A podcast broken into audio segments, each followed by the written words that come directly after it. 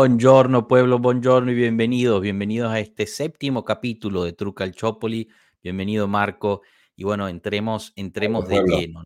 Entremos de lleno, recordamos, recordamos que ya hemos visto lo que fue el juicio deportivo en parte y en su totalidad. Hemos visto lo que fueron las condenas y sus motivos. Hemos hablado de campeonatos y también hemos hablado de lo que podría posiblemente pasar en un futuro, ¿no? Haciendo un repaso de los primeros seis capítulos después de haber analizado, eh, como la última vez, el discurso de la cúpula, esta vez vamos precisamente a ver por qué nació Calciopoli, de qué nació precisamente. Sí, eh, ya hemos dicho que en realidad se trató de una coincidencia de intereses probablemente irrepetible entre factores internos y externos al mundo de la Juventus. Al menos esto es lo que hizo posible Calciopoli. Ahora intentemos ver cuáles fueron las fechas clave de Calciopoli. Podemos empezar con el 27 de mayo de 2004. Ahí podemos decir que es la concepción de Calciopoli.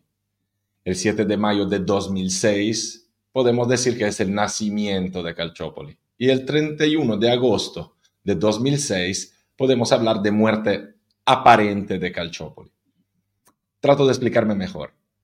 El 27 de mayo de 2004 es la fecha en que se concibió Calciopoli, porque es la fecha en la que murió el doctor Humberto Agnelli. Recordemos que en ese momento ya no estaba el hermano, el abogado, el abogado Giovanni, y en ese momento ya tampoco está el abogado Chiusano, que muchos de ustedes recordarán, que fue presidente de la Juventus. El 7 de mayo de 2006 es el nacimiento real de Calciopoli cuando en el partido Juventus-Palermo, como hemos dicho ya en el preámbulo, John Elkan dice la eh, famosa declaración, estamos aquí para dar testimonio de nuestra cercanía al equipo y al entrenador, sin mencionar a los gerentes y dejando por implícito que en ese momento los gerentes ya habían sido dados de alta. Por ende, Calciopoli comienza en este momento. El 31 de agosto de 2006, digamos que Calciopoli sufre una muerte aparente, porque de hecho Calciopoli en ese momento prácticamente entró en hibernación, parecía muerto. La Juventus, con los entonces presidentes Cobolli Gigli por un lado y Grande Stevens por el otro, retiró su apelación ante el TAR y por tanto aceptó de hecho lo que eran las sentencias deportivas de ese verano. Estas son las fechas. Ya tendremos ocasión la próxima vez cuando hablaremos del rol de la Juventus en este asunto de entrar en las razones de cómo ha llegado, dónde ha llegado, etc. Hoy, en cambio, vamos a ocuparnos de los momentos en los que Calciopoli nace en realidad. ¿Cuál es la imagen? ¿Cuál es el escenario en ese momento?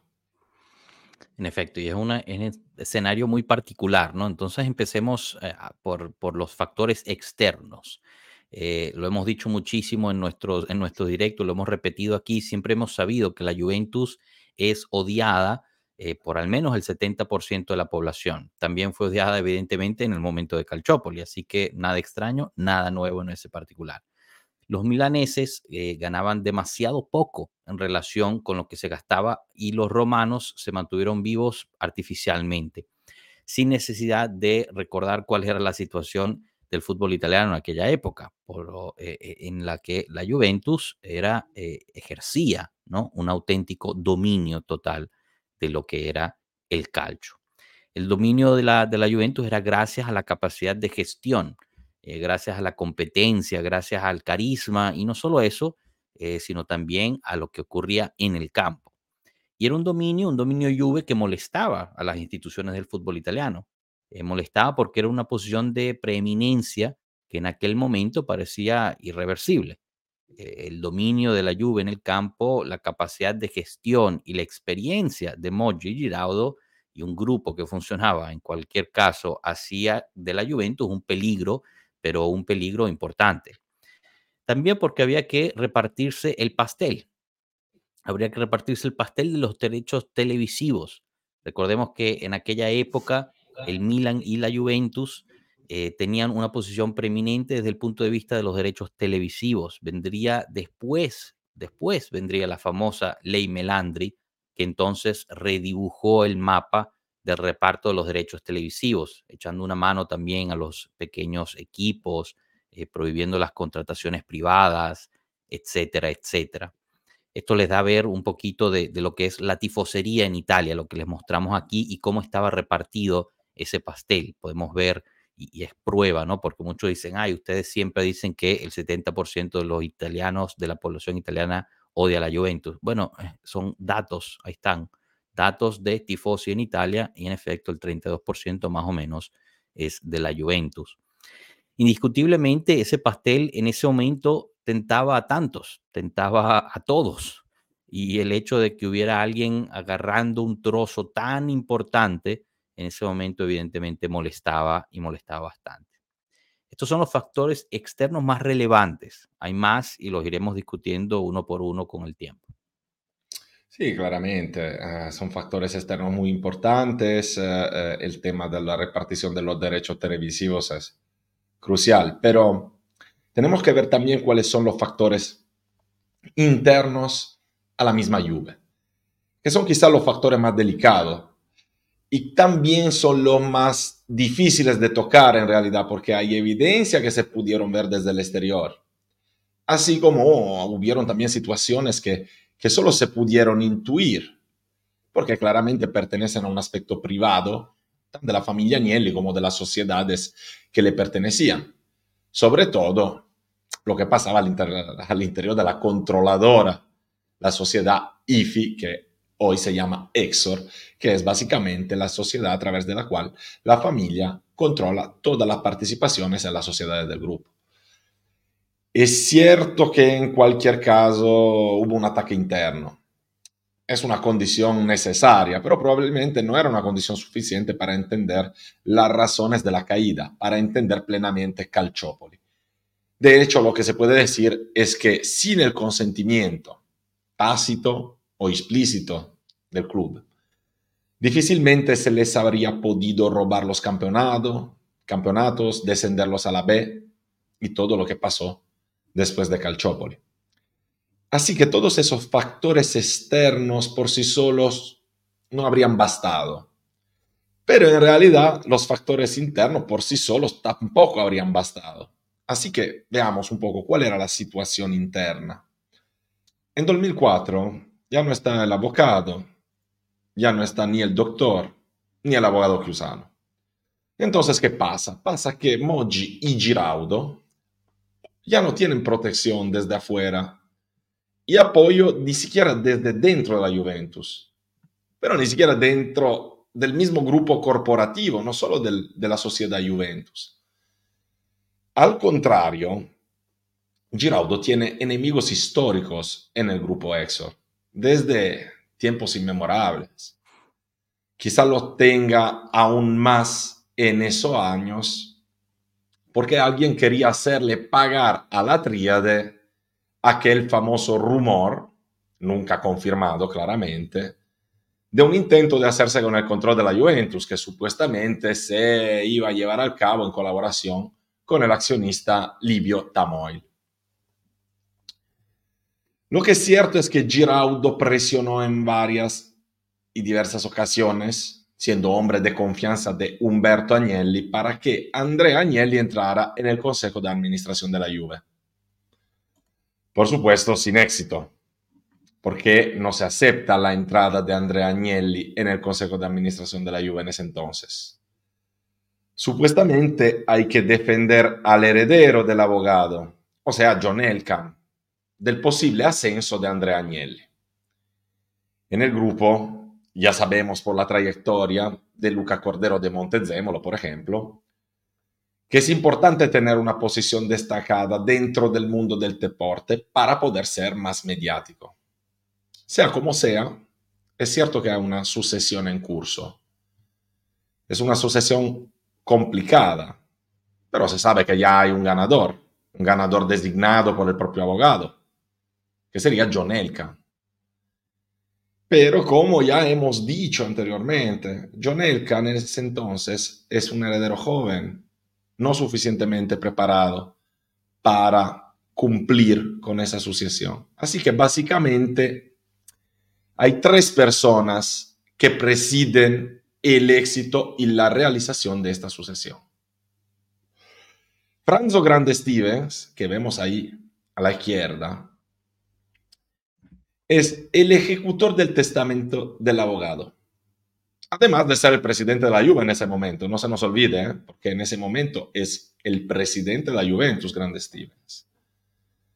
Luego está Gianluigi Gabetti, personaje de importancia inmensa al interior del mundo de la familia Agnelli. Gabetti está al frente de Giovanni Agnelli AC, que es una sociedad anónima, que es la compañía principal de la familia misma. Es la sociedad que controla IFI, la que hoy es Exor. O sea, Giovanni Agnelli controla IFI, que controla todas las sociedades del grupo.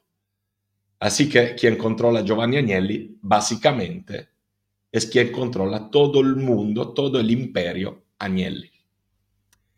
La tercera persona, muchos de ustedes la conocerán también, los mayores como yo se acordarán también de cuando fue. Directamente involucrado en la Juventus en un trágico año después del Mundial del 90, el año de Maifredi. Pero muchos de ustedes se acordarán de él por, por ser presidente de Ferrari, por su imagen, por su manera de, de aparecer mediáticamente en los tiempos de los grandes éxitos de Schumacher, por ejemplo.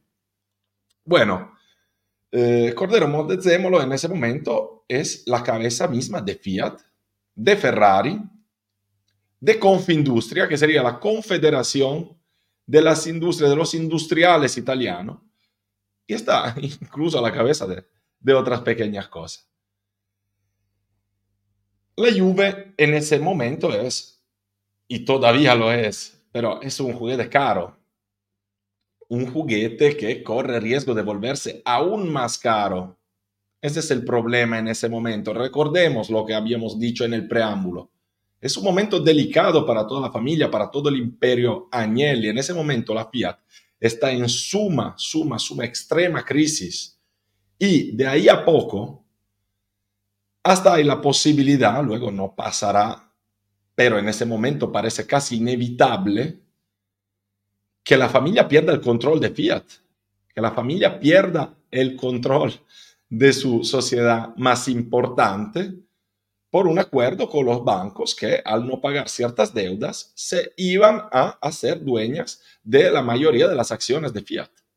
Así que nunca nos olvidemos de, del momento general que está pasando IFI, Exor, la familia Agnelli y todo lo que es el conjunto que está alrededor de la, de la Juventus. Decíamos, es un juguete caro que tiene riesgo de volverse aún más caro. Y dentro de la familia, en ese momento, las únicas personas que parecen preocuparse por la Juventus son los que básicamente no tienen poder, que son Andrea Agnelli y la Poelcan. Digamos que los perdedores de la batalla por la sucesión. Digamos que dentro de este marco de factores internos y externos entran otros elementos. En efecto, elementos que, tampoco son, eh, digamos, pequeños, ¿no? Eh, por ejemplo, el escándalo Telecom. Eh, para quien no recuerde, quien no lo vivió, en ese momento hay, hay estructuras desviadas, como se suele decir en Italia, de Telecom y Pirelli, que están espiando a media Italia eh, y, redactando dossiers, interceptan ilegalmente llamadas de importantes personajes del mundo de la política, de la economía, del espectáculo y obviamente también del fútbol. Puede ser que en ese momento a alguien se le ocurra explotar esto por razones futbolísticas, por ejemplo pero sobre todo por razones de política deportiva. Recordemos la charla que tuvimos antes sobre el pastel, recuerden, de los derechos televisivos. Así que cortemos a alguien para que haya más para todos los demás, ¿no? Eh, el momento, dada la situación, dada la concomitancia de esos factores externos con esos factores internos, la confusión dentro del grupo de la que hablábamos hace unos momentos, de la que nos mencionaba Marco, era, era todo propicio para dar este famoso golpe que volvería a, dibujar el equilibrio en el mundo del fútbol italiano. Lo que ocurre es que este golpe realmente se lleva a cabo. Eh, la tríade, Moggi, Giraudo y Bettega, es eliminada. Lo que eran los equilibrios económicos y deportivos del fútbol italiano son derribados a través de los tribunales deportivos. Equilibrios económicos y deportivos que fueron establecidos por el campo y no por otras cosas, como también fue confirmado por las mismas sentencias, lo hemos hablado mucho antes, incluso por las condenas deportivas, también lo hemos evidenciado aquí. Esto por factores externos, por factores internos, eliminada la tríade, dejando de lado a Andrea Agnelli, y sí, la Juve también está implicada, puede que dentro de la familia, para alguien todo esto fuera daños colaterales aceptables, o en todo caso no era una cosa muy importante, habían otras prioridades, como lo, lo menciona Marco. Como ya se ha dicho, lo que realmente se preocupaban eran los que menos poder tenían en ese momento. En resumen, ¿A quién le importa la lluvia? Era un poco lo que probablemente pasaba por la cabeza de algunos de estos directivos. Profundizaremos obviamente sobre esto en la próxima emisión, dedicada a cuál es el rol específico de la lluvia en todo este asunto, porque es probablemente el punto más delicado, es también el que genera más aprensión a algunos sobre el futuro. Vamos a intentar comprender lo que ocurrió dentro del grupo, incluso dentro del accionista principal y por qué ocurrieron ciertas cosas. Todo esto no podría haber ocurrido si alguien no lo hubiera permitido. Entonces, ¿por qué alguien lo permitió? ¿Cuáles son los elementos que nos hacen decir que alguien lo permitió?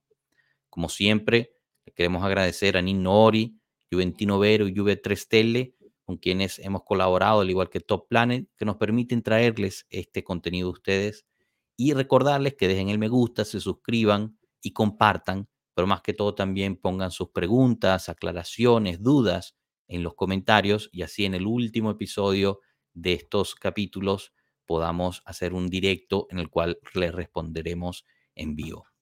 Así que lo dejamos aquí. Muchísimas gracias a todos ustedes. Gracias a ti, Marco. Hasta la próxima. Chao, pueblo. Chao, pueblo.